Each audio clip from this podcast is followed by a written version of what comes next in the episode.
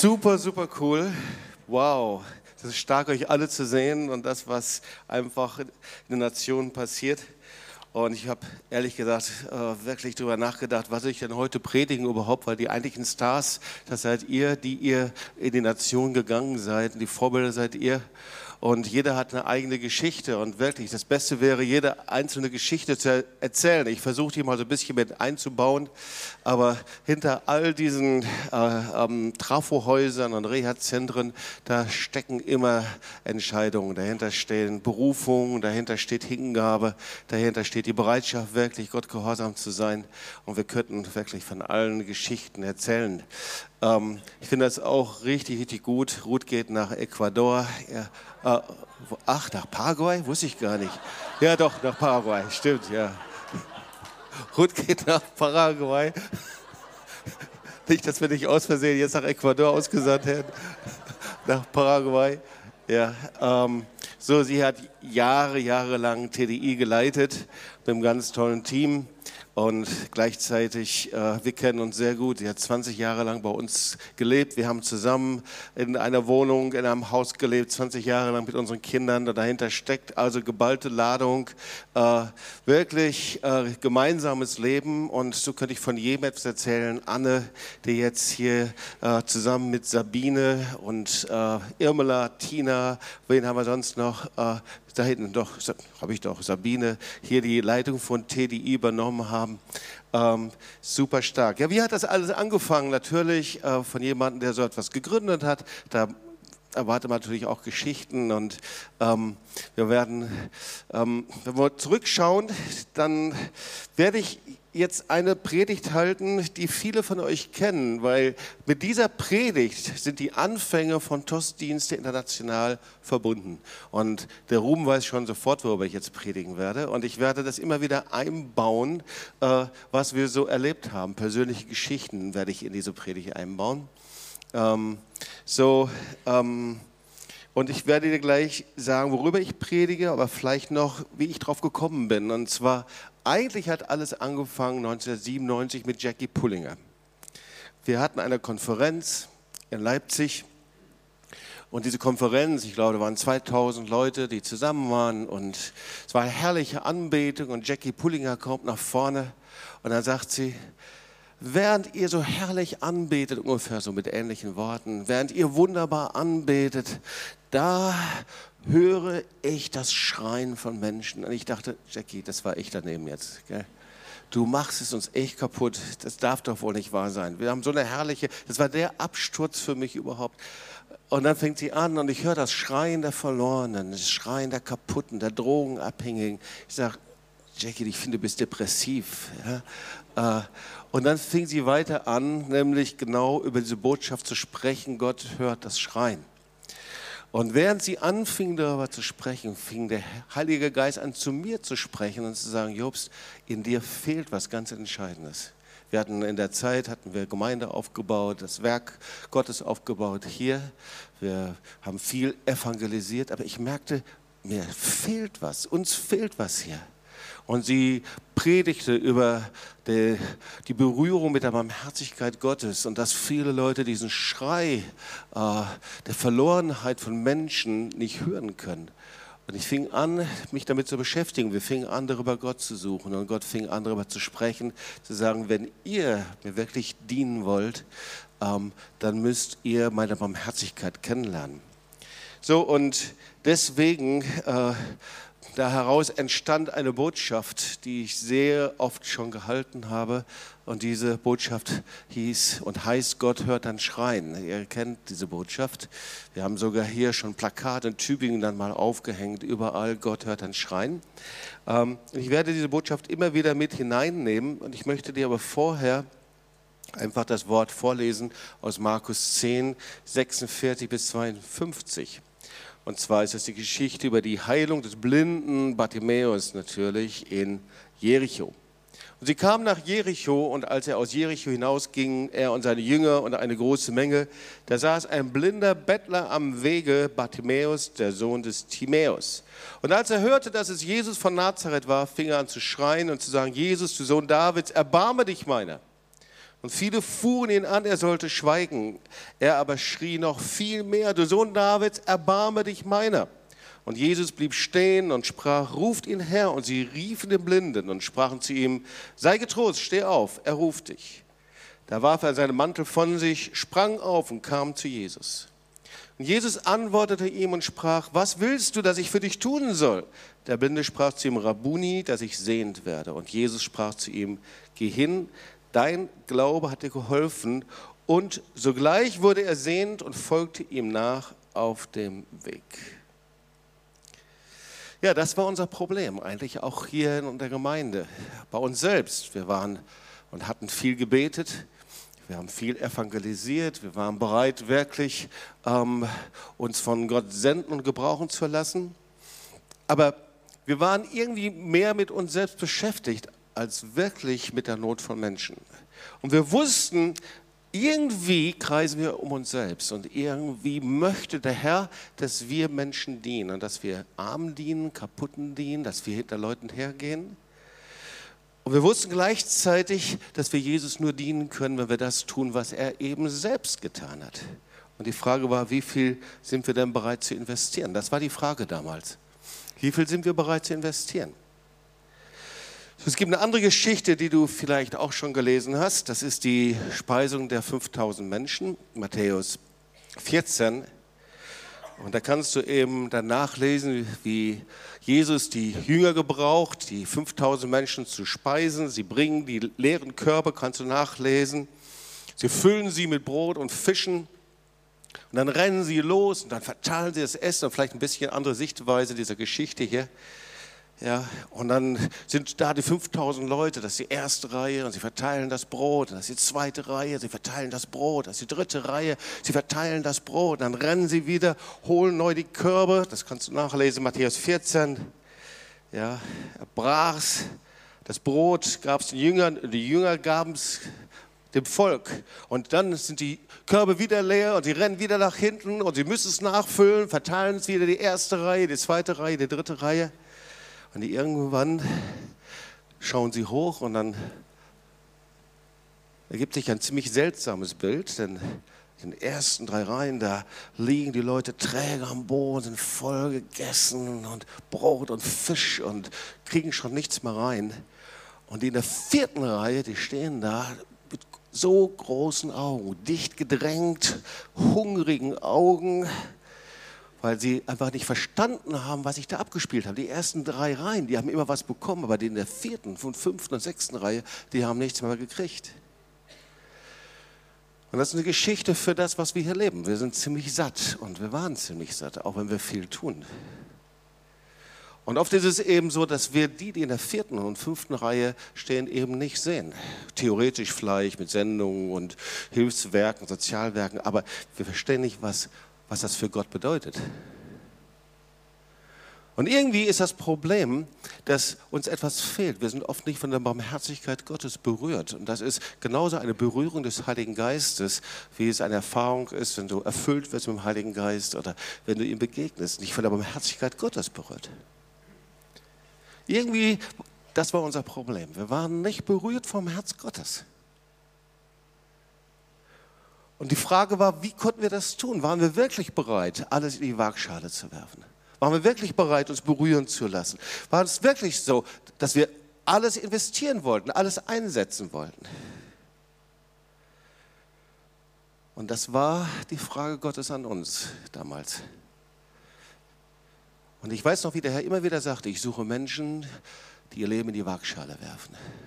Ja, also du kannst mal 20 Jahre zurückspulen. Ja, das äh, waren nicht dann ähm, Schüler, Studenten, teilweise auch, sondern Leute, die im Berufsleben standen, äh, Bauingenieure, Sozialpädagogen, das waren Leute, Erzieher, Heimerzieher, Leute, die gutes Auskommen haben, Psychologen, Ärzte. Zu denen fing der Herr an zu sprechen. So wie viele von euch, die ihr jetzt gerade eure Ausbildung fertig habt und ihr steht im Berufsleben. Ihr seid Psychologen, ihr seid Ärzte, ihr seid Pädagogen, ihr seid selbstständige Geschäftsleute. Und irgendwie kann man das so ein bisschen zurückspulen. genauso war es damals auch. Und er sagte, wie viel seid ihr denn wirklich bereit zu investieren? Sitzt im Sattel, ihr habt teilweise schon eure Häuser gekauft, ihr habt eure Wohnungen, ihr habt schon äh, äh die, äh, eure Gleise gelegt, so wie man es macht. Ihr habt euch schon auch familiär, äh, es waren einige Familien da. Und Gott fragte, wer hört wirklich das Schreien von mir? Wer ist wirklich bereit, sich zu investieren? Ich glaube, dass das die Frage Gottes zu jeder Zeit ist, auch heute. Wer ist wirklich bereit? Und wir wussten, wir, wir müssen uns zurückziehen und Gott suchen. Und dann sind wir mit unserer ganzen Leitung damals und mit einigen anderen entschieden wir uns nach Minsk, ans Minsker Meer zu gehen und dort zwei Wochen lang einfach Gott zu suchen. Nichts anderes zu tun, als zwei Wochen lang morgens, nachmittags, abends auf den Heiligen Geist zu warten und ihm zu erlauben, zu uns zu sprechen. Wir hatten alles hinter uns gelassen und sagten, Heiliger Geist, bitte, wir möchten nicht nur etwas tun, sondern wir möchten hören, was du mit uns tun möchtest. Wir möchten gern, dass du unser Herz berühren kannst. Und das war die Zeit, in der der Heilige Geist anfing, über Weißrussland und auch über Lateinamerika zu sprechen. Er fing an, uns eine Last zu geben, wo wir nicht nur, versteht ihr, äh, darüber nachdachten, sondern Gottes Last ist, wenn du anfängst, über die Not, über das Herz Gottes zu weinen. Ein Kennzeichen, berührt zu werden von seiner Barmherzigkeit ist, wenn du den Schmerz Gottes spürst über eine Situation. Und ich weiß noch, wie wir den Schmerz Gottes spürten über den Zustand in Weißrussland und in Russland von Drogenabhängigen. Und der Herr sagte, ich möchte gerne eine neue Generation hervorbringen. Und wie wir den Schmerz Gottes spürten über Straßenkinder. Ich weiß noch, damals gab es ein Buch über äh, die Straßenkinder und damals ähm, wurde eben davon gesprochen, weltweit gibt es 80 Millionen Straßenkinder. Ich weiß, das wird sehr unterschiedlich definiert, was Straßenkinder sind. Wir wussten es damals nicht so genau. Übrigens, heute geht man davon aus, dass es 100 Millionen sind, 20 Millionen inzwischen mehr. Das ist also mehr als die Einwohnerzahl in Deutschland. Ja. Kinder, die auf der Straße leben, die auf der Straße ihren Lebenszentrum, ihren Lebensmittelpunkt haben. Kinder, die an Bushaltestellen leben, an Bahnhöfen, sich in Kisten zu ihrem Zuhause machen. Kinder, die auf Bürgersteigen und in U-Bahn-Schächten leben müssen. Meistens äh, schnüffeln sie und sind eben voller Drogen und ihr Kopf ist verklebt durch die Drogen. Ja. Kinder, die missbraucht sind und Opfer von sexuellem Missbrauch, haben wir alles erlebt, auch gesehen, prostituiert sind. Ja. Kinder, die verkauft werden, deren Organe entnommen werden, diese Organe, ein blühender Handel, das sind 100 Millionen Straßenkinder, die haben Namen, die sind da. Das sind nahm in dieser Zeit, und darüber fing an, der Herr eine Last zu geben, ein Weinen, ein Schmerz. Und er sagte, wer geht in diese Nation, das ist eine Nation, die ist weltweit, 100 Millionen inzwischen. Ja. Wer ist bereit, sein Leben in die Waagschale zu werfen?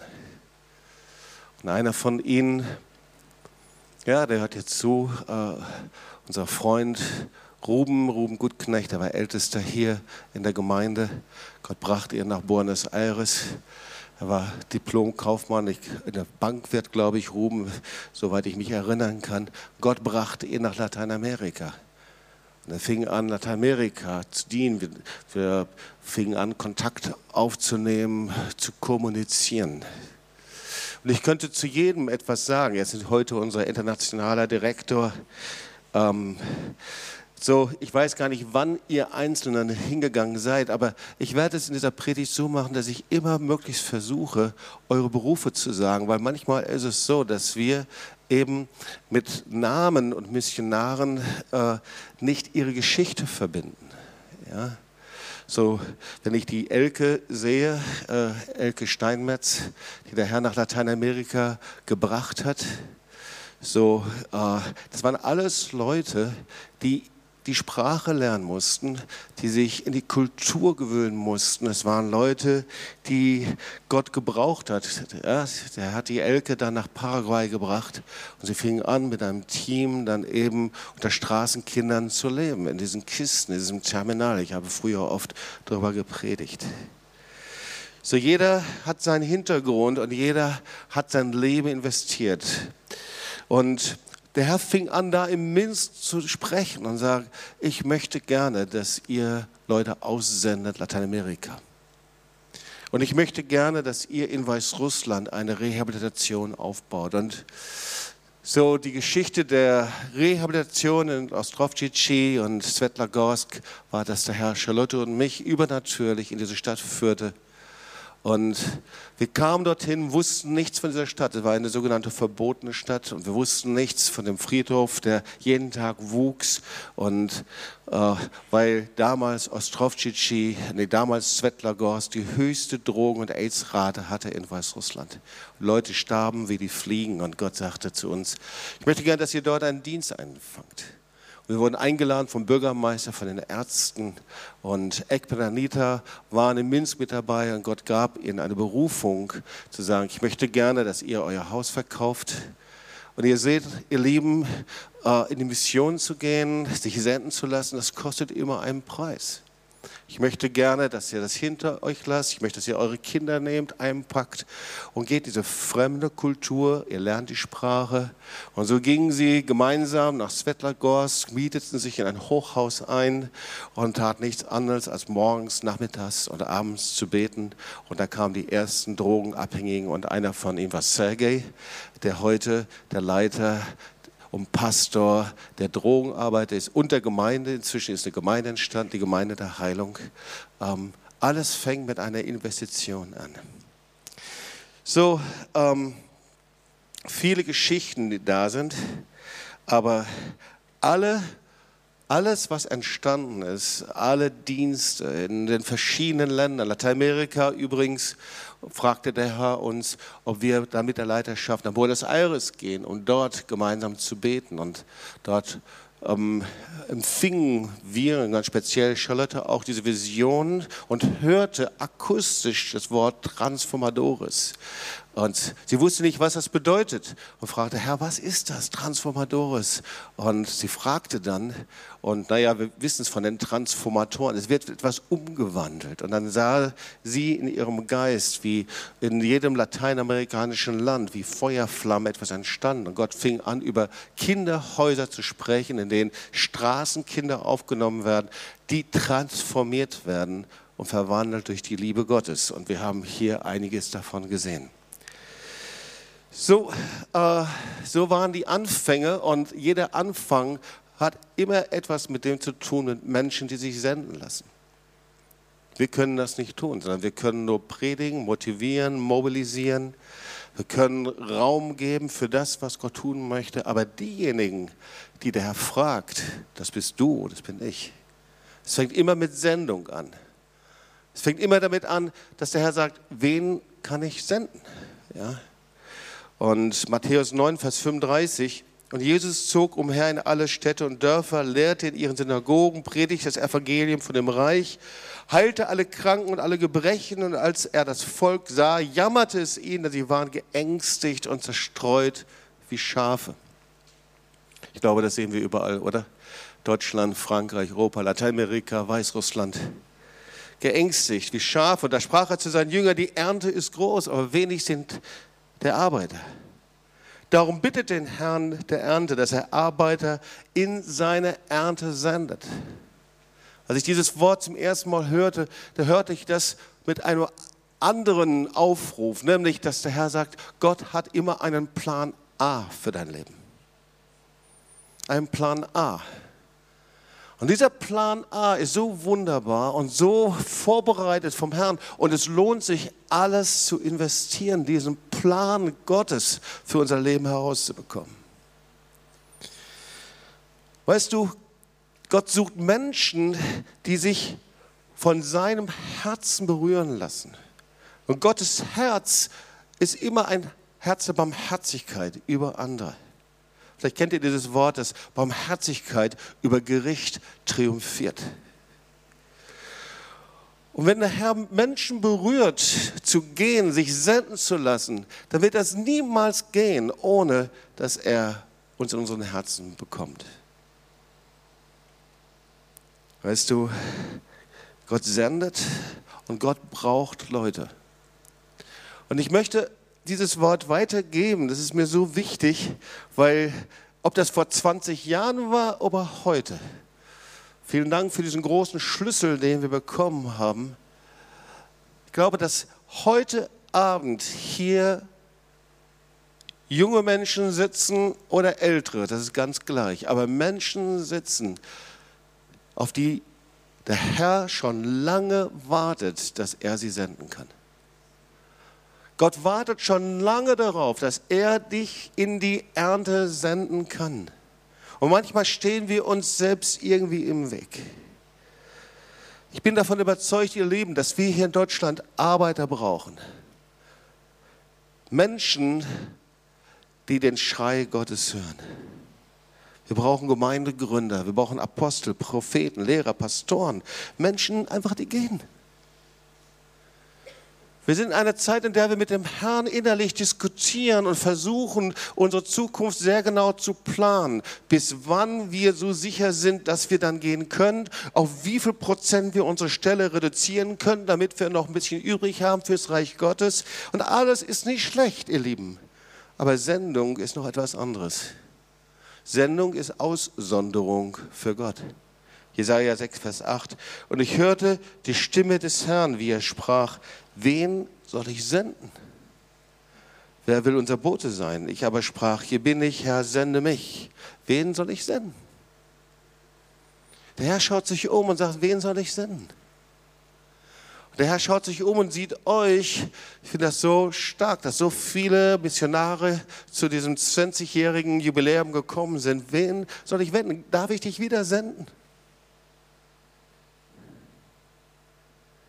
Römer 10, Vers 14. Wie sollen sie aber den anrufen, an den sie nicht glauben? Wie sollen sie aber an den glauben, von dem sie nichts gehört haben? Wie sollen sie aber hören ohne Prediger? Wir lieben ganz gleich, wo es ist.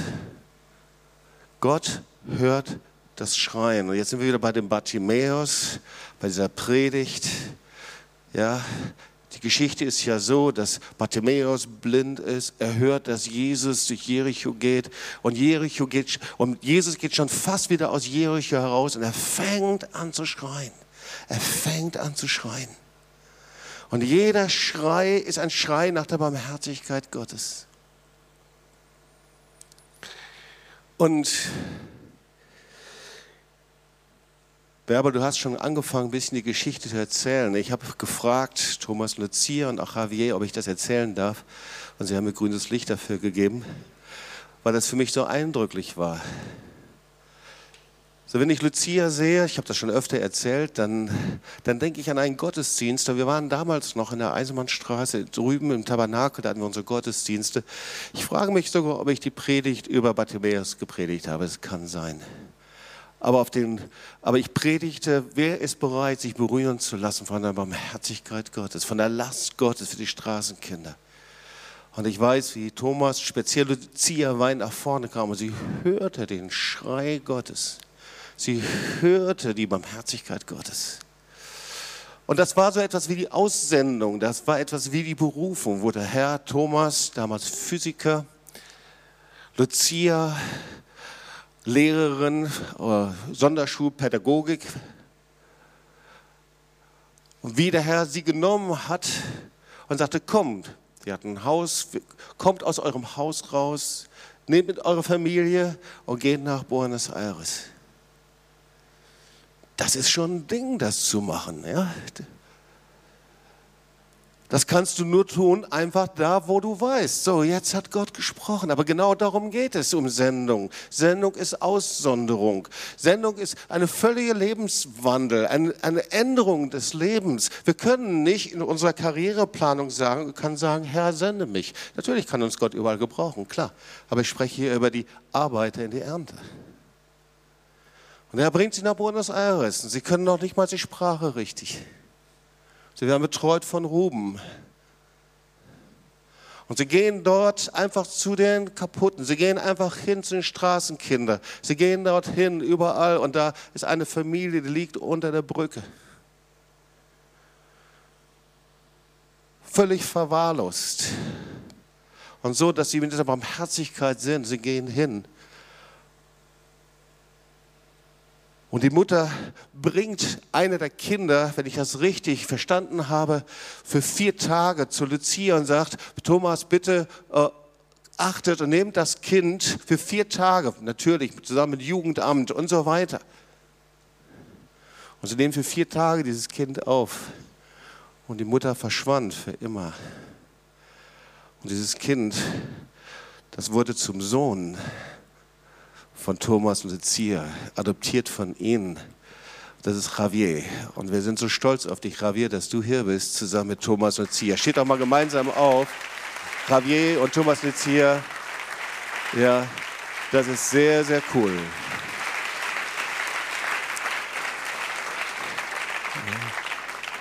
Und ich erzähle euch, dass Gott hört das Schreien, schon bevor wir geschrien haben. Das ist sehr ungewöhnlich. Und er fragt, wer wird gehen? Übrigens, jetzt sind sie in La Paz. La Paz ist sehr anders als hier. Der Evo Morales ist ein richtiger Götzenanbeter und einmal im Jahr gibt es einen Feiertag. Auf den Höhen wird gemeinsam mit der Regierung werden Lamas geopfert und Tiere geopfert. Und übrigens in Bolivien ist es nachweislich immer noch so, dass Menschen geopfert werden. Das ist kein einfacher Stand. Und dort in La Paz, der ist unser höchstes Tabernakel. Wenn du mal dorthin gehst, ist wunderschön in Gottes Gegenwart. Und dort wird gebetet. Du hast einen Blick auf ganz La Paz und auf ganz Bolivien. Ja. Und dort diese nette bolivianische Frau mit dem netten Zylinder. Ja, das ist die Moni. Und Gebt der Moni auch mal einen Applaus. Ja.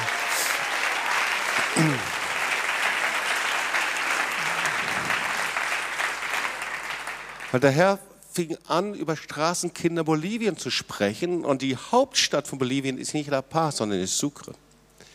Und der Herr brachte uns dorthin und sagte, ich möchte gern, dass ihr dort ein Hotel kauft.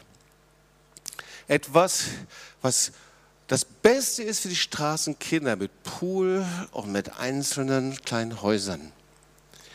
Ich weiß nicht, wer die Ersten waren. Wahrscheinlich warst du, Ruth, mit dabei. Du bist ja immer bei den Ersten mit dabei gewesen. Ja. Und, und der Herr gab dieses Hotel, den Sucre, das jetzt einer unserer Transformatorenhäuser sind. Und Moni ist seit wie vielen Jahren? Seit vielen Jahren dort Leiterin. Sie ist eine ehemalige Heimerzieherin. Sie kommt aus der wunderschönen Schweiz, aber inzwischen, wie ihr seht, ist sie bolivianisch geworden. Also sie tut einen wunderbaren Dienst und, äh, und Straßenkinder werden transformiert, sie bauen Gemeinde. Und ja, wie passiert das? Ihr Leben, es passiert, indem der Herr blinde Herzen und Augen öffnet. Wir sind so oft gefangen in dem, was wir tun, was wir machen, was wir verdienen, was wir tun müssen. Wofür leben wir eigentlich? Und so komme ich zum dritten Punkt. Gott ruft eine Generation von Jüngern in die Ernte hinein. In dieser Zeit wieder eine Generation von Leuten, die einfach Kompromisse hinter sich lassen, die bereit sind, Ungewöhnliches für Gott zu tun die nicht nach irgendwelchen religiösen Ritualen sich ausstrecken, sondern die einfach bereit sind. Die bereit sind, die ungewöhnlichen Dinge zu tun. Und das ist etwas. Ja, wenn ihr sie fragen würdet, wenn du dich senden lässt, du musst die Sprache lernen. Du brauchst mindestens drei, vier Jahre, bis du einigermaßen dich bewegen kannst in diesen Ländern.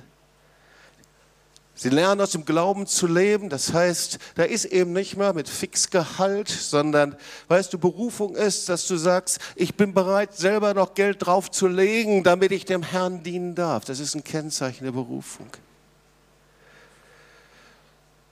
Sie sind in Brennpunkte gegangen, sie wurden angegriffen, sie wurden bedroht. Und da waren nicht die niedlichen Straßenkinder mit den freundlichen Augen, die darauf gewartet haben, sagt, endlich bist du da. Sondern zur Belohnung sind sie noch ausgeraubt worden, mit der Pistole bedroht worden und bespuckt worden. Und dann gerade, wenn es sich einigermaßen vielleicht etwas äh, beruhigt hat, dann sind sie wieder gegangen. Ein langer, mühsamer Weg. Und dann die Straßenkinder vielleicht Jesus gefunden haben oder die Drogenabhängigen, dann war es der Rang mit den Behörden. Ein langer Weg mit Enttäuschung und gleichzeitig abhängig vom Herrn. Und daraus entstanden die verschiedenen Dienste. Schauen wir wieder nach Weißrussland. Daraus entstand aus einer Schule. Wir haben diese Schule gesehen, die war sehr groß und sowas von hässlich, Leute. Wirklich, eine richtig alte Schule. Das, die Heizung ging nicht mal richtig, Schulräume. Das konnte man nur mit Vision anschauen. Und, und da gingen die hin und fingen an, diese Schule auszubauen von Zimmer zu Zimmer zu Zimmer. Vorher gab es kein warmes Wasser und keine Dusche. Und weißt du, die weißrussischen Winter sind sehr kalt. Das Holz musste gespalten werden und dann bauten sie das in ein Reha-Zentrum auf. Diese 200, 300 Drogenabhängige, die durchgekommen sind, befreit wurden, die waren nicht in einem warmen schwäbischen Stüble, sondern dahinter steht ein Preis. Daraus ist eine Gemeinde entstanden. Die Familien, die äh, gesehen haben, wie Gott Wunder getan hat, die sich bekehrten, Zellgruppen. Inzwischen gibt es dort die Gemeinde der Heilung. Oder gehen wir weiter nach Tumen, ein Team, das dann ausgesandt wurde nach Weißrussland, die dort sind. Nach Sibirien, genau. Nach Tumen, nach Sibirien, jenseits des Urals, die dort hingegangen sind. So, wir könnten über jede einzelne Station eine Geschichte erzählen. Wo ist die Olga? Olga, kann ich dich mal sehen? Hab dich gerade gesehen. Ja, Olga, die ausgesandt worden ist, die von Weißrussland gekommen ist. Und ihr Beruf, das, was sie getan hat, auf dem Markt hat sie Gemüse verkauft. Und das ist eine der außergewöhnlichsten Geschichten, die wir erlebt haben. Und Gott sendet sie nach Griechenland bringt sie mit einem griechischen Mann zusammen, mit unserem Christus. Und der Herr sagt zu ihr, ich möchte gerne, dass du hier in Griechenland auf Griechisch Altphilologie studierst. Verstehst du, eine durchgeknallte, drogenabhängige Marktverkäuferin? So war das. Und Gott sagt zu ihr, geh nach Griechenland und studier Altphilologie. Das will ich noch nicht mal auf Deutsch hier machen, ehrlich gesagt. Und der Herr segnet sie, salbt sie und sie ist griechische Altphilologin und lebt in Thessaloniki und dreht und dient Drogenabhängigen. Ist das nicht strange? Ist doch der Hammer, oder?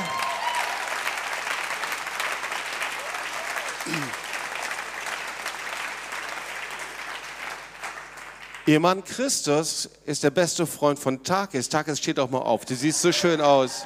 Wir wollen dich sehen, Takis. Ja. Ja. Und Takis und Angie bereiten sich auch vor, nach Griechenland zu gehen. Und möge die Zeit der Vorbereitung ein Ende nehmen.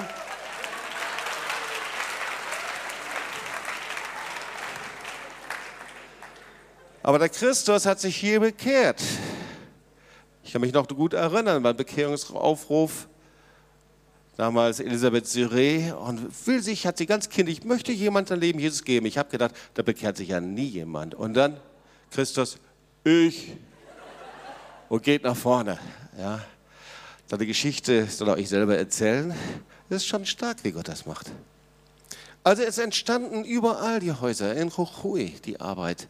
Zu jedem Dienst könnten wir Dinge erzählen. In Asunción, in Lima, Guayaquil, Manabí, wird jetzt ein Zentrum aufgebaut. La Paz, Sucre, ich hoffe, ich vergesse nichts, Thessaloniki, Ostrovci, Svetlagorsk, Tumen. Habe ich jemals vergessen? Ah? Halleluja. Und Gott gebraucht eben nicht die Perfekten, stimmt es?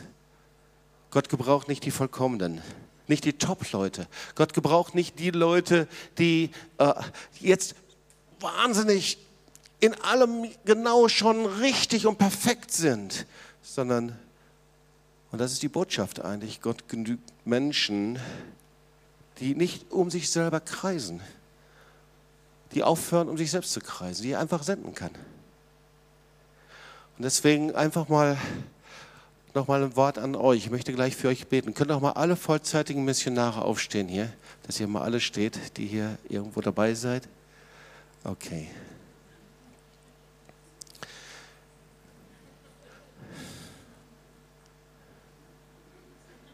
Übrigens, ich sehe die Marie auch. Das ist ganz toll, dass du da bist. Wisst ihr, dass die Marie die Schwester von der Caro ist? Wisst ihr das, ja? Okay, manche wissen das vielleicht nicht.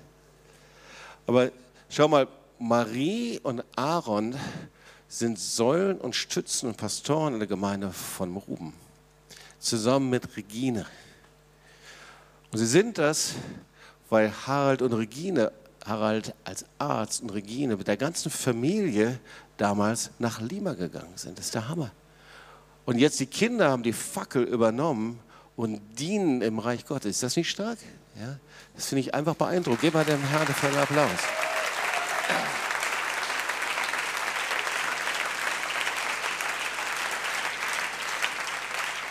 Und das Wort, das ich euch weitergeben will, ihr seid Vorbilder des Glaubens. Ja? Ihr seid Vorbilder des Glaubens.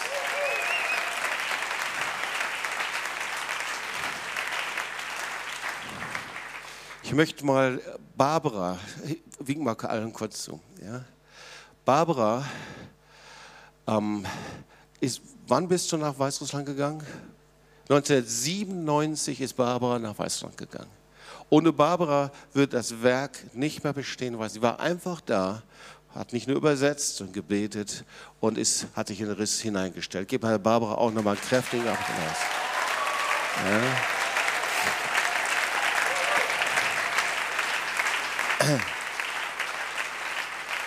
So, ihr steht stellvertretend für viele andere, die hier nicht sein können, aber der Herr sagt, ihr seid Vorbild des Glaubens, ihr habt gesät, ihr habt Wunden davon getragen, ihr habt euer Leben auf den Altar gelegt und ihr seid gekennzeichnet, gekennzeichnet von Gott. Ihr habt euer Leben hingegeben für drogenabhängige Straßenkinder, Verlorene. Und Herr, ich glaube, dass der Herr euch bittet, bitte weicht nicht zurück. Ihr seid die Vorbilder des Glaubens, auf deren Schultern neue Generationen frei gesetzt werden. Das möchte ich in euren Geist hineinlegen. Auf euren Schultern werden neue Generationen freigesetzt werden für das, was ihr tut. Ihr dürft euch setzen. Vielen Dank. Offenbarung 3, Vers 11. Ja, gebt ihr nochmal einen Applaus. Ja, ich komme bald. Halte an dem fest, was du hast, damit dir niemand deinen Siegeskranz nehmen kann. Gut, schauen wir uns mal Bartimäus an, damit wir hier weiterkommen in der Predigt. Markus 10, Vers 48. Wir wissen, dass viele fuhren Bartimäus an. Ja, der schreit also, Jesus, erbarm dich meiner. Und dann viele fuhren ihn an, er sollte schweigen. Er aber schrie noch viel mehr, der Sohn Davids, erbarme dich meiner. So, also Gott ruft eine neue Generation von Jüngern in die Ernte zum Dienen. Jünger das sind die, die in Nachfolge Jesu sind, die hinter ihm hergehen. Und hier die Jünger, die wollten Bartimäus zum Schweigen bringen, weil sie wollten einfach nicht das tun, was Jesus wichtig war. Das war ihm peinlich, dass Bartimäus geschrien. Es war ihnen lästig. Sie wollten ihre Zeit nicht verschwenden. Sie wollten sich von der Not nicht berühren lassen. Sie wollten einfach nicht dienen. Sie hatten keinen dienenden Geist. Und heute leben wir in einer Zeit, in der eben viele Christen in Kirchen und Gemeinden eben so leben, wie der Zeitgeist es ihnen diktiert. Und was ist das? Ein Kennzeichen ist, dass wir unseren eigenen Willen als Gottes Willen verkaufen. Das heißt, wir versuchen unsere eigenen Wege zu gehen und pinseln das noch fromm und charismatisch an und hoffen, dass der Herr das in irgendeiner Art und Weise absegnet und sanktioniert. Aber eigentlich leben wir nicht anders als die Väter, Großväter, Urgroßväter. Wir planen unsere eigenen Wege. Weißt du, es ist ein Unterschied, ob wir unsere Zukunft mit Gott planen oder ob wir unter der Herrschaft des lebendigen Gottes sind. Ein großer Unterschied. Wir können unsere Zukunft mit Gott planen und dann haben wir eben gerade unsere beruflichen Dinge, die sind gerade sehr, sehr wichtig, was wir alles machen. Aber wir klicken das aus, was Gott vielleicht wirklich möchte. Markus 9, Vers 35. Und er setzte sich und rief die Zwölf und lehrte sie und sagte, wenn jemand der Erste sein will, der soll der Letzte sein, von allen und aller Diener. Jesus fing an, sie zu lehren, ihr müsst dienen. Und diese Generation hier, die könnten viel erzählen über Dienen und Dienstbereitschaft, hinzugehen und zu dienen. Weil, ihr Lieben, wenn du in eine andere Nation gehst, da sind nicht lauter Menschen und Engel, die mit einem Palmwedel auf dich warten und Salbung, Salbung rufen und du fliegst hinein und du siehst die Früchte einfach in deiner Hand. So ist es eben nicht. Sondern du musst anfangen zu dienen wenn du es hier nicht gelernt hast, kannst du es da auch nicht, stimmt's? Und so lehrt Jesus die Jünger. Markus 10, 43, so ist es unter euch nicht. Wer groß sein will unter euch, der soll euer Diener sein. Hey, fang an. Und eigentlich sagt er nichts anderes als das, was er selber gelebt hat. Was war Jesus? Philippa 2, 7. Er ist entäußerte sich selbst, nahm Knechtsgestalt an. Er wurde Menschen gleich. Er nahm Knechtsgestalt an. Paulus, Römer 1, Vers 1, sagt Paulus, ich bin ein Knecht Christi Jesu. Berufen zum Apostel, ausgesondert. Ja, es ist wieder ausgesondert. Es gibt eine Berufung, ihr Lieben, da wirst du ausgesondert. Das ist nicht nur schön, aber es ist von Gott. Du bist zu erkennen. Du bist irgendwie komisch. Du bist irgendwie strange. Was? Ihr habt kein festes Gehalt in eurem Missionswerk? Das gibt's doch wohl nicht. Ihr lebt aus dem Glauben. Wer lebt denn aus dem Glauben? Das kann doch wohl nicht wahr sein. Was, ihr glaubt wirklich, dass der Herr euch Straßenkinder gebrauchen, dass der Herr euch gebrauchen wird, Straßenkinder zu transformieren? Ausgesondert von Gott. Das ist übrigens auch hier in Deutschland. Gott ruft Pastoren, Prediger des Evangeliums, Gemeindegründer, Leute, die sich aussondern lassen. Ja, wir sind alle berufen in sein Reich. Aber es gibt einen Ruf, da trägst du eine Markierung. Und darüber spricht Paulus hier. Ja, wir wissen ja, wie das mit dem Knechtsein war damals. Es haben viele schon darüber gepredigt. Nur noch mal zur Erinnerung. Wenn Paulus sagt, ich bin ein Knecht Christi, dann hat er die damalige Zeit vor Augen und da waren eben die Knechte, die dann entlassen worden sind, die dann gehen durften von ihrer Herrschaft, aber es gab eben viele Knechte, die dann eben sich freiwillig entschieden, bei ihrem Herrn zu bleiben. Und die wurden markiert, die wurden gepierst in ihren Ohren. Damals war das ein bisschen brutaler als heute. Es war so ein, so ein Holzpflock, der wurde durchs Ohr getrieben in eine Holztür. Aber natürlich wurde er wieder rausgezogen, ist ja klar. Aber die wurden markiert. Und jemand, der ausgesondert ist, der ist markiert vor Gott. Markiert zum Dienen. Markiert, weil alles ausgerichtet ist, dem lebendigen Gott zu dienen, alles ausgerichtet ist, von ihm alles zu erwarten. Das sagt Paulus, ich habe es vorgezogen, als Knecht markiert und ausgesondert zu werden. Für wen willst du leben? Bist du so jemand, den der Herr ruft, Bist du jemand, in dem das in dir brennt?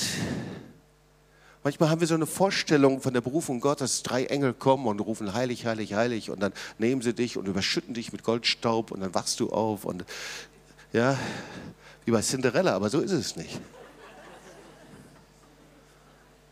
Aber weißt du, was ein untrügliches Kennzeichen ist? Und das war etwas, was ich mir was ich in mir herumgetragen habe, ein Kennzeichen war, ich bekehrte mich, ich wurde erfüllt mit dem Heiligen Geist und in mir war, bitte Herr, nimm mich.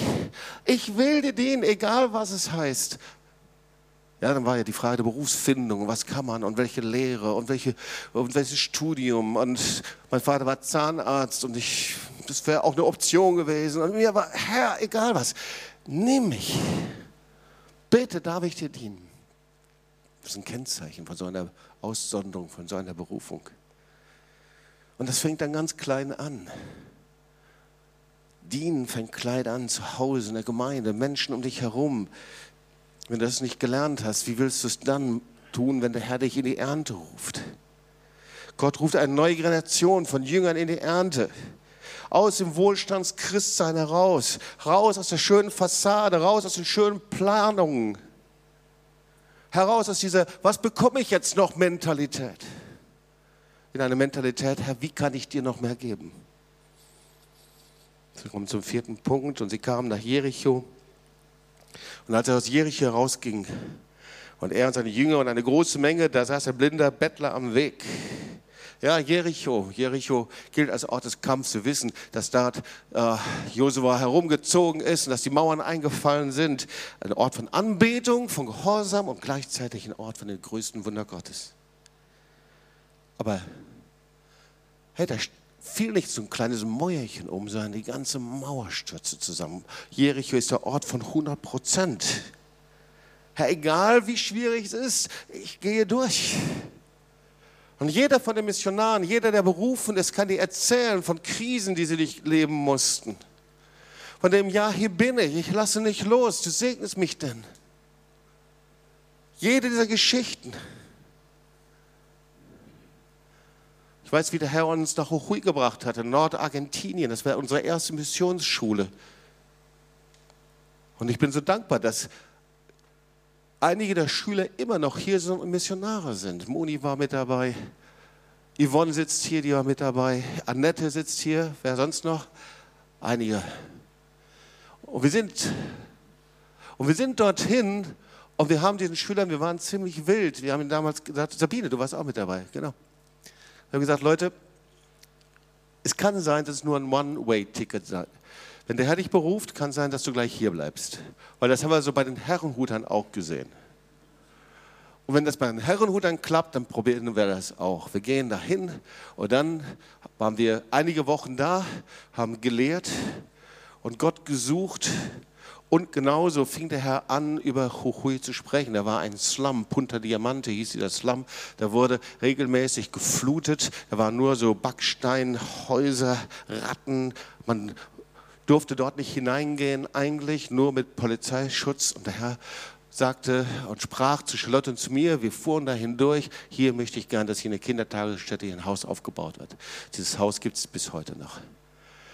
Da war der Punkt der Berufung, wo der Herr dann gesprochen hat. Und dann, dann war die Frage, aber ich möchte in dieses Land gehen und ich möchte in jedes Land gehen. Und wir sagten, hey, pass mal auf, bei den Herrenhuter war das ganz anders.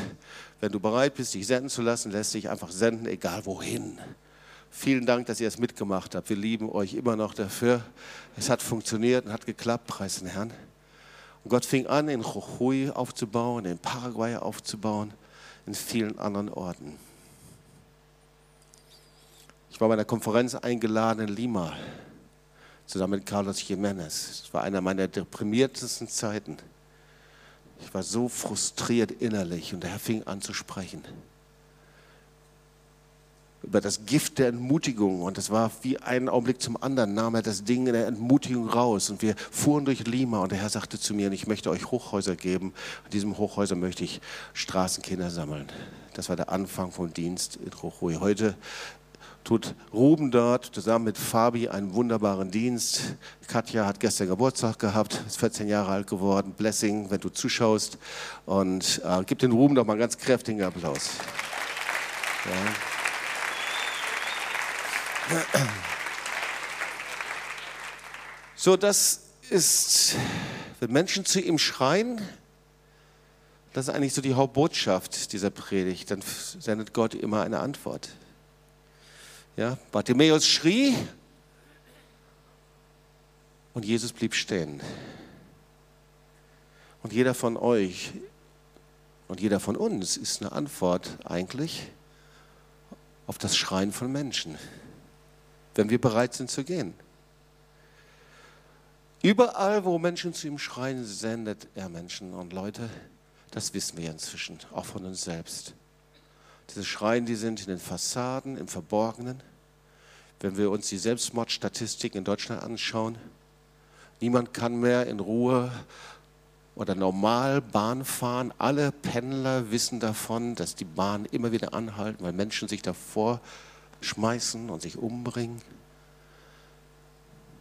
Die Fassaden sind gut angestrichen, aber dahinter sind die depressiven Menschen. Da hinten sind die Menschen, die zerbrochene Beziehungen haben, die Kinder aus den Patchwork-Familien ohne Vater und Mutter frustriert aufwachsen. Menschen, die vorbeigehen, wo auch immer. Das findest du nicht nur in Lateinamerika, nicht nur in Weißrussland, nicht nur in Sibirien oder in Griechenland, sondern das findest du überall. Und der Herr sendet seine Antwort und ich möchte seine Antwort sein. Soweit es geht, wir möchten seine Antwort sein. Ich sage, Herr, ich will mein Leben nicht vergeuden. Ich möchte hinterher nicht vor dir stehen und dir erzählen, wie viel ich investiert habe, um ein dickeres Bankkonto zu bekommen. Das wäre sehr peinlich. Ich möchte nicht vor dir stehen, Herr, um hinterher mit dir zu argumentieren, warum ich so viel investiert habe, um zehn Urlaubstage mehr im Jahr zu bekommen. Ich möchte vor dir stehen und möchte sagen, dass mein Leben einen Sinn gemacht hat. Dass es Frucht hervorgebracht hat. Dass ich mein Leben in die Waagschale geworfen hat. Und weißt du, der Herr misst nicht nach der Leistungsprinzip, sondern der Herr misst einfach, ob wir unser Leben in die Waagschale werfen für ihn. Und Jesus bleibt stehen und Bartimäus rennt zu ihm hin, wirft seinen Mantel von sich der Mantel steht für deine Sicherheit, aber der Mantel steht auch für die Sünde. Und Sünde ist nicht nur die Tatsünde, sondern es ist unser Widerstand gegen den lebendigen Gott, unsere geballte Faust so oft. Unser Flirt mit der Sünde, die Sünde, an der wir uns gewöhnt haben. Unsere Rebellion, Gott, du machst es anders, als ich es will. Ja, das ist so seine Eigenart übrigens. Das hat er schon in seinem Wort gesagt. Deine Gedanken sind nicht meine Gedanken.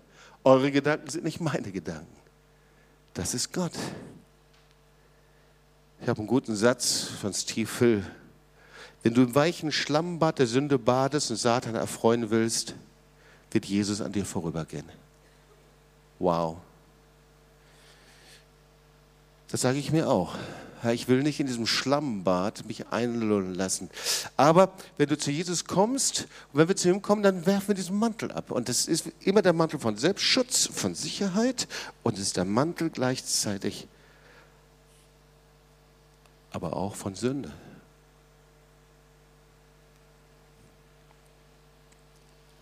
Und jetzt sind wir schon beim letzten Punkt, dann können wir beten zusammen. Was passiert, wenn wir zum Hinkommen?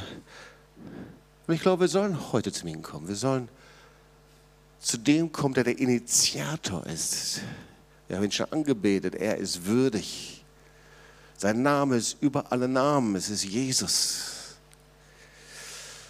Da warf Bartimäus seinen Mantel von sich, sprang auf und kam zu Jesus. Und Jesus antwortete ihm und sprach, was willst du, dass ich für dich tun soll? Der Blinde sprach zum Rabuni, dass ich sehend werde. Wow. Weißt du, die Sehen ist nicht nur körperlich, sondern unsere Augen anfangen zu sehen, dass wir die Barmherzigkeit Gottes sehen, dass wir das Herz Gottes empfangen, dass wir weinen können, wenn wir seinen Schmerz empfangen und empfinden. Und Jesus sprach zum Gehirn, dein Glaube hat dir geholfen. Und sogleich wurde er sehend und folgte ihm nach auf dem Weg. Und so, wenn du zu Jesus kommst und wenn wir zum Hinkommen, dann bringen wir ihm die wichtigsten Punkte. Der erste Punkt ist natürlich unser Herz. Vielleicht geht es dir genauso, wie es uns ging. Dass der Herr sagte, ihr kreist so um euch selbst. Auch in unserem frommen Betrieb, ja, ihr kreist so um euch selbst. Ihr seid so unberührt von meiner Barmherzigkeit. Und dann bringen wir ihm unser Herz und sagen, Herr, das tut mir so leid. Hier ist mein Herz. Ich liefere es dir aus. Herr, berühr es. Ich halte es dir hin. Kolosser 2,14. Er hat den Schuldbrief getilgt, der mit seinen Forderungen gegen uns war, und hat ihn aufgehoben an das Kreuz geheftet. Und sobald wir so zum Hinkommen, da kommt er, schüttet seine Liebe aus, seine Barmherzigkeit aus, seine Leidenschaft aus, seine Vision aus, was er vorhat, seine Pläne. Plan A für dein und mein Leben. Und das Zweite, was wir ihm bringen, ist in unser Leben natürlich. Wenn ich das verstanden habe, dass mein Leben die einzige Antwort ist für Verlorene, die einzige Antwort für Menschen, die in Not sind, die zerbrochen sind, die zu ihm schreien. Dann fragt der Herr mich, ob ich bereit bin, mich senden zu lassen und dass ich wirklich zum Diener werde. Aufhören, mir selber zu dienen, sondern zum Diener werde, zur Dienerin. Gottes Antwort sind Menschen, die bereit sind zu gehen, wohin immer der Herr sie ruft. Und der Einzige, der Gott hindern kann, dem Schrei von Menschen zu antworten, das ist derjenige, der nicht geht. Also der Herr sagt, schmeiß diesen Mantel von dir, renn zu ihm. Und der dritte Punkt ist, was bringen wir zu ihm hin? Wir bringen ihm unsere eigenen Wege. Ja, sehen wir. Und sogleich wurde er sehend. Und was machte er? Da steht nicht, und er ging dann zurück nach Hause, sondern da steht, und er folgte ihm nach auf dem Weg.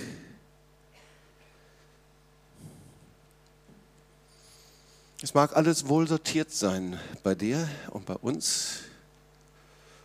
Ganz gleich, welche Position du hast, ob du Familie hast. Es gibt immer, immer Unwägbarkeiten. Es gibt immer das Konzept, es geht nicht.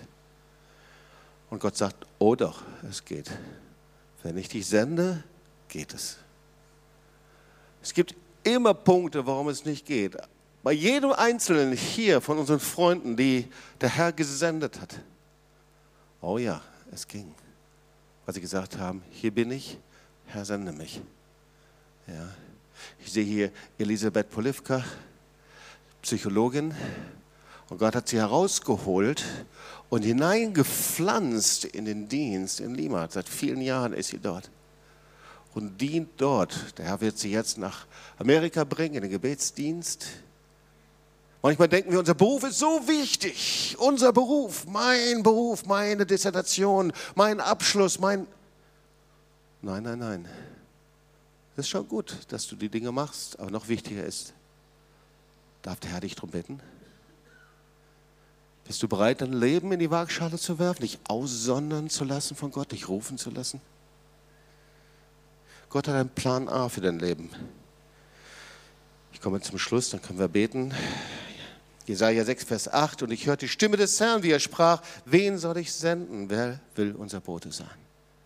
Ich aber sprach: Hier bin ich, sende mich. Hier bin ich, sende mich. Damit hat alles angefangen. Ein Gottesdienst, dem über dieses Wort gepredigt wurde und zwei junge Leute, Anfang 20, verlobt, nebeneinander standen und der Herr gesagt hat, wen soll ich senden? Und Gott sprach zu Charlotte, bist du bereit? Und sagte, Herr, hier bin ich. Der Herr sprach zu mir. Und in mir kam sofort hoch, Herr, du hast dich geirrt. Du hast sehr wahrscheinlich jemand anderen gemeint. Wir sind hingegangen zu jemandem, der uns das dann zugesprochen und ausgebetet hat. Und vielleicht bist du so jemand, du sitzt hier und der hat dir schon längst Nationen anvertraut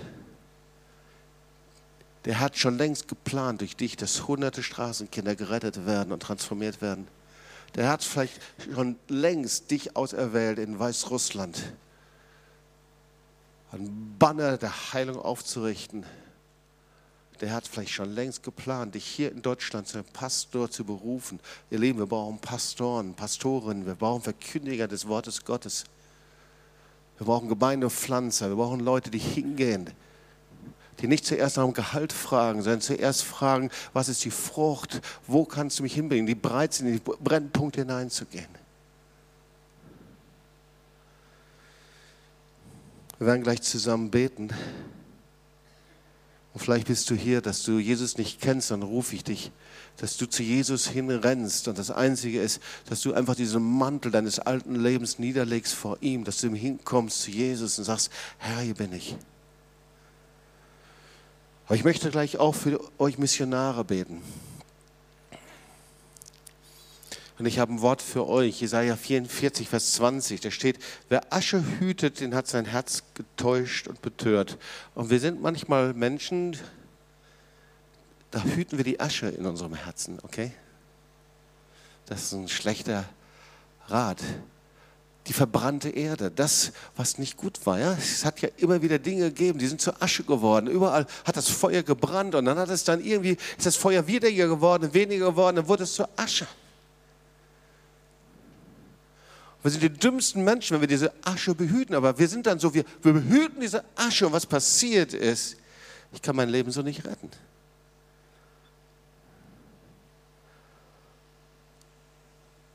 Und das heißt, diese Asche ich muss erlauben, dass der Wind des Heiligen Geistes darüber bläst und sie wegbläst, damit Neues wachsen kann.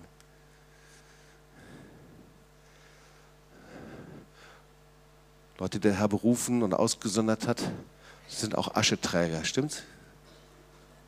Das ist einfach so. Jeder Mensch ist irgendwo ein Ascheträger. Aber unser Herz soll nicht voller Asche sein, sondern voller Leben und voller Frucht. Das soll ein fruchtbarer Boden sein, den der Herr neu einsehen kann. Heute Abend ist ein Abend, in dem der Herr in dein Leben neu einsät. Amen. Bist du bereit dazu? Komm, lass uns mal aufstehen und dann wollen wir zusammen beten.